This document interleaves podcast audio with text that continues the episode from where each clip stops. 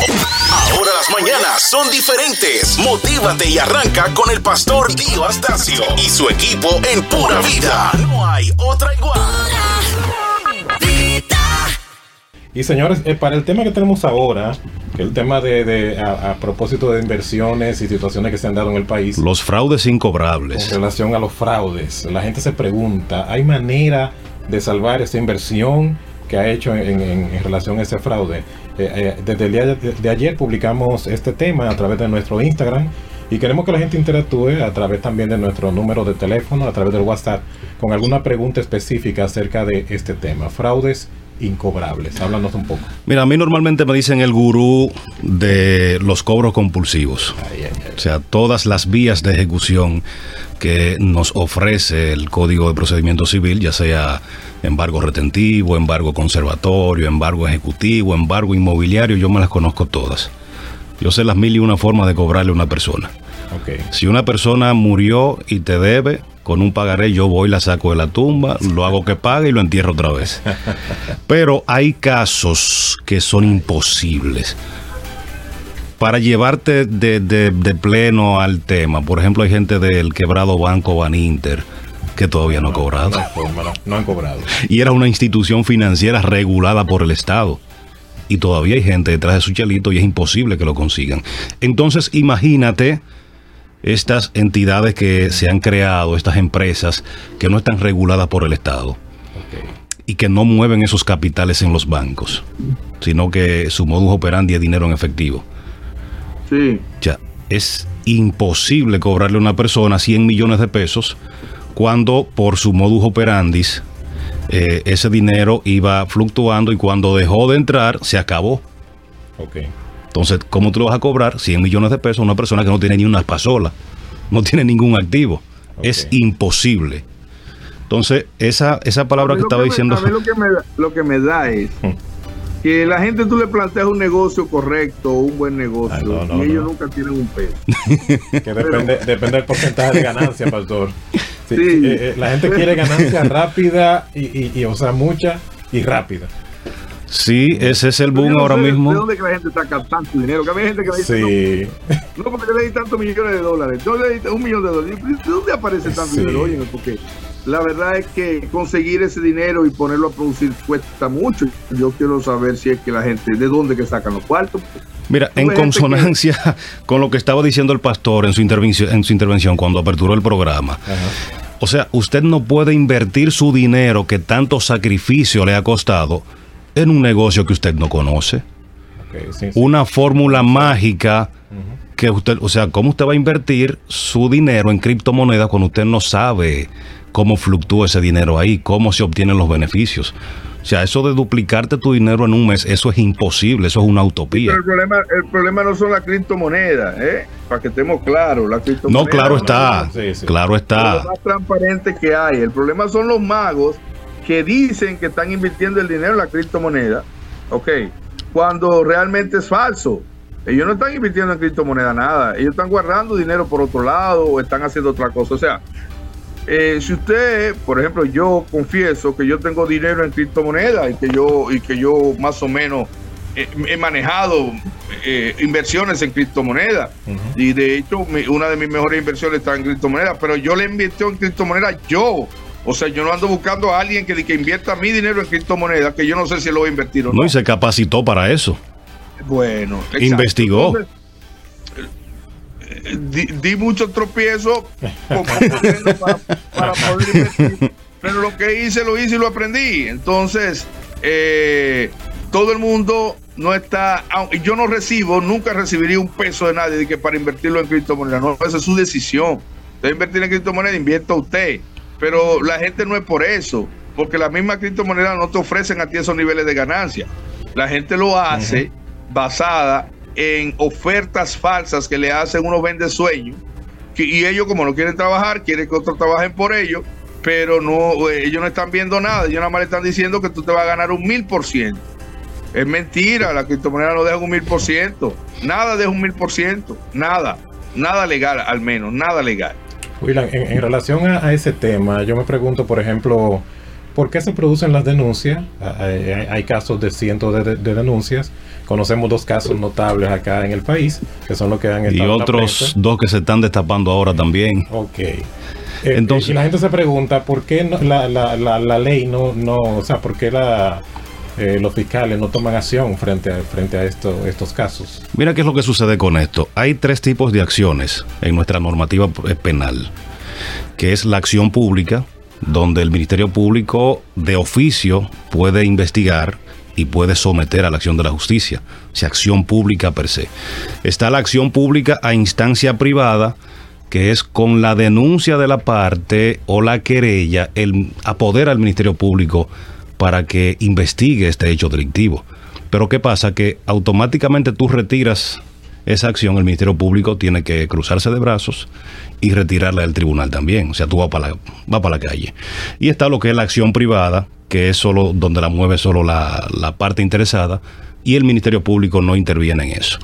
Entonces, la estafa, al igual que el abuso de confianza, estaba también el robo simple y ahora con un parche que le pusieron al Código Procesal Penal, lo pusieron como acción pública. Te, por ejemplo, mire el caso de Mantequilla. En boom, y todo el tiempo, y el superintendente hablando que eso es una gema Ponzi, que eso es una estafa. Y la gente decía, ¿y por qué el Ministerio Público no hace nada? Es que el Ministerio Público, hasta que esas personas no denuncian, o no se querellan formalmente, no puede hacer nada, porque es una acción pública a instancia privada. Sí, pero ahí viene, ahí viene la, o sea, uno se pregunta cómo alguien tiene entonces como la libertad de poner un negocio que es ilícito, recibir un dinero del pueblo y que las autoridades no intervengan rápidamente a ese caso. Mira, en mis siete años que duré en el Ministerio Público, yo entendí que las estafas son el negocio más limpio que hay en República Dominicana ahora mismo. Okay, porque no hay, no hay leyes que protejan. No hay un régimen de consecuencia y la pena es muy mínima, o sea, ni siquiera con cárcel pueden pagar. O sea, estamos hablando de una pena de seis meses a dos años. Hay gente que calcula la cárcel. Sí, no, pero cuando yo me fui del departamento, yo dejé un caso que tenía más de 700 denuncias y querellas. Y esa persona anda viviendo en torre de lujo y anda en, vehículos del año y todo. ¿Por qué pasa eso? Porque muchas veces, o sea, aquí también opera el esquema Ponzi. Tú estafas a 100 personas. De esas 100 personas, solo denuncian 30. Ya tú tienes 70 que son ganancias para ti. ¿Por qué no denuncian? Por la burla de la gente, que no le di, no lo ridiculicen y todo eso. Y mucha gente de dinero que, ay hombre, yo no voy a conseguir nada con eso, ese tipo no me va a pagar y no denuncian. Entonces, esos 30 que te denunciaron, y tú apoderaste al Ministerio Público, el Ministerio Público los, los, judicializó. Cuando llega la hora de la audiencia para la solicitud de medida de coerción, tú desinteresas a esos 30 tú le pagas con el mismo dinero que tú tienes ya que te ampliaste de 100. Entonces, esas personas lo que le interesa es su dinero. Retiran la denuncia y está en la calle suelto. Entonces, ese, el 70 que faltó por denunciar. eso está en tu bolsillo. Devolver. No, eso está en tu, eso es tuyo. Cerró, el caso. Digamos que no tiene manera de devolver los, 70. Eh, los 70 sí pueden accionar, pero muchas veces no lo hacen. No, no, Se queda ahí y el Ministerio Público no puede hacer nada si no lo apoderan con una denuncia o una querella formal, porque es una acción pública a instancia privada. y quien mueve la acción es el que denuncia. Bueno, pero eso es un, tema de vacío en nuestra legislación. Sí, no, y lo eh, lindo, Pastor, que estaba analizando el, el anteproyecto del Código Penal y lo mantiene igualito como una acción pública a instancia privada.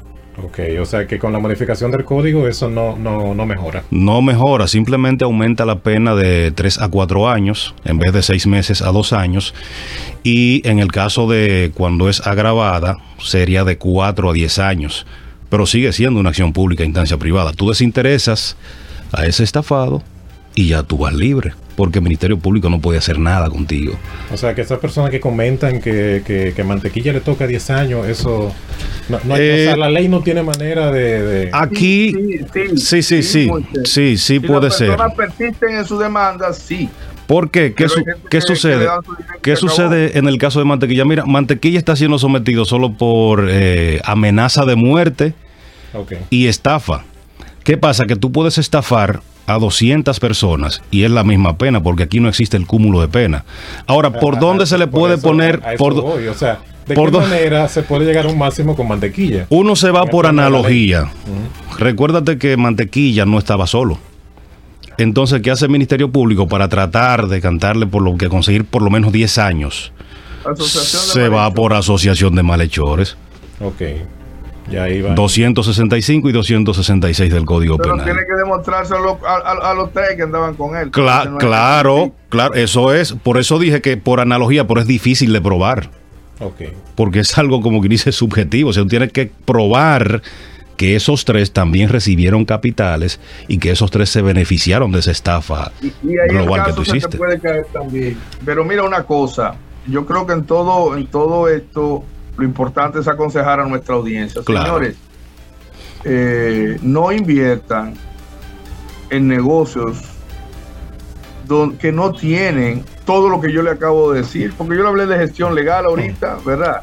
Sí, sí. O sea, Desde gente que no tiene una constitución de No, compañía. y Mantequilla tenía una compañía constituida, pastor. Sí, compañía eh, tenía una, una Inversiones compañía. 3.14. Pero yo, 14. yo le pregunto a los que invirtieron en él si ellos la tienen en la mano esa compañía, si ellos saben quiénes son los socios, si ellos analizaron ese capital, porque una compañía constituida con un millón de pesos, para que usted me maneje a mí 20 millones de pesos, eso como que no da. No, y una fórmula mágica que nadie la conoce. Ahora yo la Bueno. conozco, la fórmula mágica. Déjame decirte que de toda la fórmula, la de mantequilla era la más razonable. La fórmula mágica de Mantequilla fue el uso de las redes sociales, No, no, fue no, la labia que él tenía. No, no, no, no, mantequilla tiene una fórmula. Que era más razonable que la de todo eso que está cayendo actualmente. Increíblemente, lo que pasa es que como yo les dije a ustedes, que hay un manejo operativo que muchas veces una cosa es vender 50 brownies o 200 brownies y otra cosa es cuando el bravo te pide 2000 brownies y ya eso es otra cosa, ya las operaciones no son las mismas, ¿entiendes? Entonces, a Mantequilla se le fue la mano el concepto, eh, hizo más publicidad de la cuenta, empezó a manejar más dinero de la cuenta y llegó un momento en que él no podía sostener esa operación con esa cantidad de dinero que, que recibió. Eh, además de que lo que él hacía requería algunos movimientos que lo ponían en evidencia, porque él se hizo una persona, mientras él era un desconocido, él podía hacer eso y nadie se daba cuenta, pero después que él se hizo famoso, ya él no lo podía hacer. ¿Entiendes? Bueno. Entonces, hay una serie de temas aquí, pero ese no es el tema. El tema aquí La- es la- que si usted no tiene un plan de sí. negocio de la gente, si usted no tiene una gestión legal clara y una gestión financiera clara de qué es lo que van a hacer con el dinero, señores, guarden su dinero en, en- en- en- en- en el corralito de nuevo, déjenselo estar poniendo a gente que para que haga dinero con usted y vaya a Dubai con el dinero suyo. Déjense de estar en eso. Ay, Dubai. Pero en, en- en cuanto a eso, y al tema central eh, de hoy, ¿hay forma de que esas personas estafadas recuperen su dinero? No, no hay forma, no hay forma. No hay manera. O sea, menos, solamente- Lo- los primeros, no. lo, lo que los recuperaron al principio, lo que le duplicaron su dinero, eso sí están contentos con su dinero. Pero había mucha gente que le duplicaban el dinero y por la ambición lo entraban otra Lo vez, invertían otra vez. lo invertían de nuevo. Entonces, ¿qué pasa? Cuando ya la farsa se cayó, dejó de entrar el capital. Ya nadie estaba invirtiendo. Entonces tú, como no tenías nuevos ingresos, tú no tenías cómo pagarle esa farsa a los demás. Porque así es que, es que funciona el esquema Ponzi. O sea, tú le vas pagando a los clientes más antiguos con el dinero que va entrando de los nuevos. Y eso va generando... Sí, es con su propio dinero. O sea, tú no, tú no lo estás invirtiendo en nada. Que por 10 mil pesos, por ejemplo, o 10 mil dólares, te van a dar semanal. Mira qué interesante. Por 10 mil dólares te van a hacer semanal mil dólares. Entonces tú calculas, pero ven acá, una un año tiene, tiene 52 semanas y si semanal me van a dar mil dólares, son 52 mil dólares y yo no me estoy invirtiendo 10. Ponte que sea así. Y el banco me da un 3% al año. Exacto. Ponte que sean 500 dólares. Entonces él agarra los 10 mil dólares tuyos y lo, lo cambia. sí. es una especie de cash flow. lo cambia y te va dando 500 dólares de lo tuyo mismo todos los, toda la semana. Tenga 500. Pero es de lo tuyo que te lo está dando. Sí. Entonces, al final, tú dices, pero yo recuperé mi dinero. Pues claro. Sí, pero el que, el que invirtió último, ese está cogido. Entonces, ahí viene el tema. Entonces él te dice, búscate otro que me traiga 10 mil más. Ok. Y por ese otro yo te voy a dar 2 mil dólares. Entonces tú agarras de lo que trae el otro, le das 2 mil dólares. Tú tienes 8 mil dólares. Y al otro le va dando 500, de nuevo 500. Y a este le va dando 500. O sea, eh, es un negocio perfecto para el que lo está haciendo. Pero es del dinero de ellos. y no se está produciendo absolutamente nada. Así Y mismo. Como tú dices, llega un momento en que se hace insostenible. Sí. Mira, algo bueno de, del proyecto del Código Penal es que tipifica directamente los negocios piramidales y le pone una pena bastante severa. O sea, si es un negocio piramidal sencillo, es una pena de 4 a 10 años. Ahora, casi siempre eso va a involucrar más personas. Entonces, el anteproyecto dice que cuando involucra más de 5 estafados, la pena sería de 10 a 20 años. Ok. Yo, lo que, yo creo que ahí hay que ir al derecho comparado y ver qué es lo que pasa en países como Sí. los Estados Unidos, qué está pasando en Puerto Rico, eh, en los distintos estados y ver cómo eso se considera. Yo no, creo que pastor, sencillo. Ellos tienen leyes actualizadas. Nosotros tenemos un código vetusto eh, de más de 200 años, el código napoleónico. creo que el, el código debe abrir un espacio para que se actualicen leyes respecto a eso, eh, porque eso es un negocio dinámico y que todos los días te sorprende y tú no lo puedes establecer todo en un código, eh, en una normativa estática, porque van a aparecer cosas nuevas. Entonces el código tiene que abrir una brecha, lo que pudiera pasar, lo que debería pasar, ¿tú me entiendes? Y sancionar eso con mayor drasticidad, porque una de las cosas que se sancionan más drásticamente en cualquier país del mundo es precisamente el manejo del dinero ajeno. Sí, no, en Estados Unidos de una vez lo ponen por conspiración. Sí, sí. Pues, eh, bueno, Pastor, Entonces- se, se nos, se nos agotó el tiempo. Ya estamos ya en la parte final, minutos finales del programa del día de hoy. Un interesante tema. Pero eh, también eh, eh, la superintendencia de banco, quería preguntarte, William, antes de, de concluir, está trabajando en un proyecto para, para mejorar esto también. Sí, Alejandro Fernández dijo que está trabajando en un proyecto, pero ¿qué pasa? Si publican el nuevo código, no va a hacer falta porque te está tipificando eso directamente. Está dentro de... Está recogido en esa nueva normativa. Esperemos. Ya el Senado lo aprobó en primera lectura el día 8. Vamos a ver si se da rápido y manda eso a la Cámara de Diputados y no pasa Y como en el otra- 2014. Y otra pregunta que la gente se hace, William, y tu experiencia en- en- en- eh, como fiscal, ¿por qué no, no, no ha sido apresado el, el- el segundo, la segunda persona, Jairo, en este caso? Porque nadie ha denunciado. No, pero han presentado abogados y, y- y han presentado... Es que eso es un procedimiento. O sea, tú primero tienes que poner la denuncia ante la fiscalía más cercana o ante un destacamento policial. Entonces el Ministerio Público se pone a investigar, te cita y después te solicita una orden de arresto.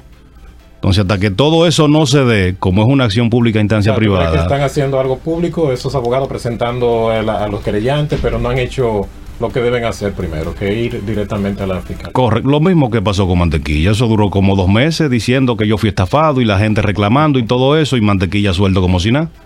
Bueno, Jairo, una pregunta. Eh, eh, Jairo William, no, William. William, William, Jairo está casi preso.